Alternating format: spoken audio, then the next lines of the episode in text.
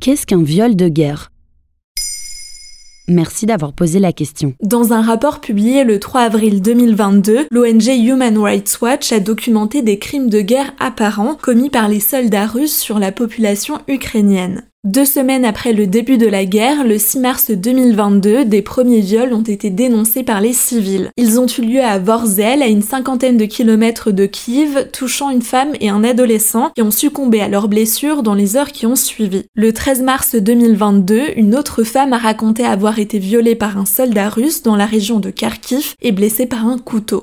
On parle ici de viol de guerre, un type de violence omniprésent dans les conflits actuels. Et quand en a-t-on entendu parler pour la première fois? En Europe, des premiers témoignages ont émergé pendant la Première Guerre mondiale et surtout ensuite à l'issue de la Seconde Guerre mondiale. Ils permettent aujourd'hui de dire que des viols de guerre ont eu lieu dans tous les camps. Le récit autobiographique Une femme à Berlin de la journaliste allemande Martha Ehlers, publié de façon anonyme dans les années 50 aux États-Unis, raconte les meurtres et les viols de guerre commis par l'armée rouge pendant les dernières heures de la guerre au printemps 1945. Ces viols de guerre ont été totalement invisibilisés. Un changement s'est produit dans les années 90 lors des guerres de Yougoslavie où des camps de viol ont été mis en place visant notamment des femmes musulmanes en Bosnie-Herzégovine. Le Conseil de sécurité de l'ONU l'a pour la première fois qualifié de crime international en 1992. Le viol de guerre a été inclus dans les crimes contre l'humanité par le Tribunal pénal international pour l'ex-Yougoslavie créé en 1993.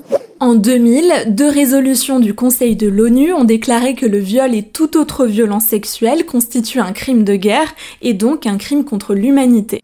Des témoignages émergent lors de chaque conflit armé. Récemment, cela a été le cas en Libye, en Syrie, au Soudan, au Mali ou encore en République démocratique du Congo. Plusieurs historiens, politologues, associations et ONG ont mené des enquêtes ces dernières années, mais aucune étude mondiale n'existe à ce jour. Et comment expliquer que la guerre facilite les viols? Dans une interview accordée à Libération en mars 2022, la juriste et fondatrice de l'ONG We Are Not Weapons of War, Céline Bardet, explique que les violences sexuelles se multiplie dans un contexte de guerre, elle évoque un contexte idéal pour les violences sexuelles. Le viol, dans ce contexte, est utilisé pour envoyer un message d'humiliation à l'encontre d'opposants politiques et souvent d'une extrême violence. C'est une forme de prise de pouvoir, de domination. Et y a-t-il des moyens pour les victimes de viols de guerre de les dénoncer? Il est compliqué de dénoncer ces crimes dans des hôpitaux ou auprès des forces de l'ordre dans un tel contexte. L'ONG a donc créé Backup, un site web mobile qui devrait être actif à partir de juin 2022 et permettra aux personnes victimes de signaler ces crimes peu importe l'endroit où elles se trouvent.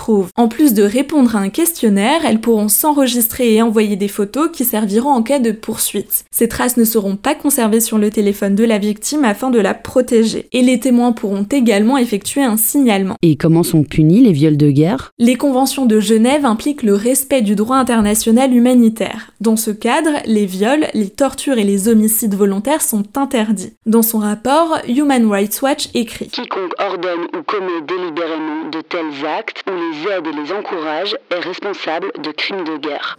Si la Cour pénale internationale est légitime pour juger ces crimes de guerre, l'historienne Raphaël Branche perçoit une limite. Dans son livre Le viol, une arme de guerre, sorti en 2018, elle souligne la difficulté des instances pénales de rendre compte de logique collective qui explique pourtant le caractère massif des violences sexuelles en temps de guerre.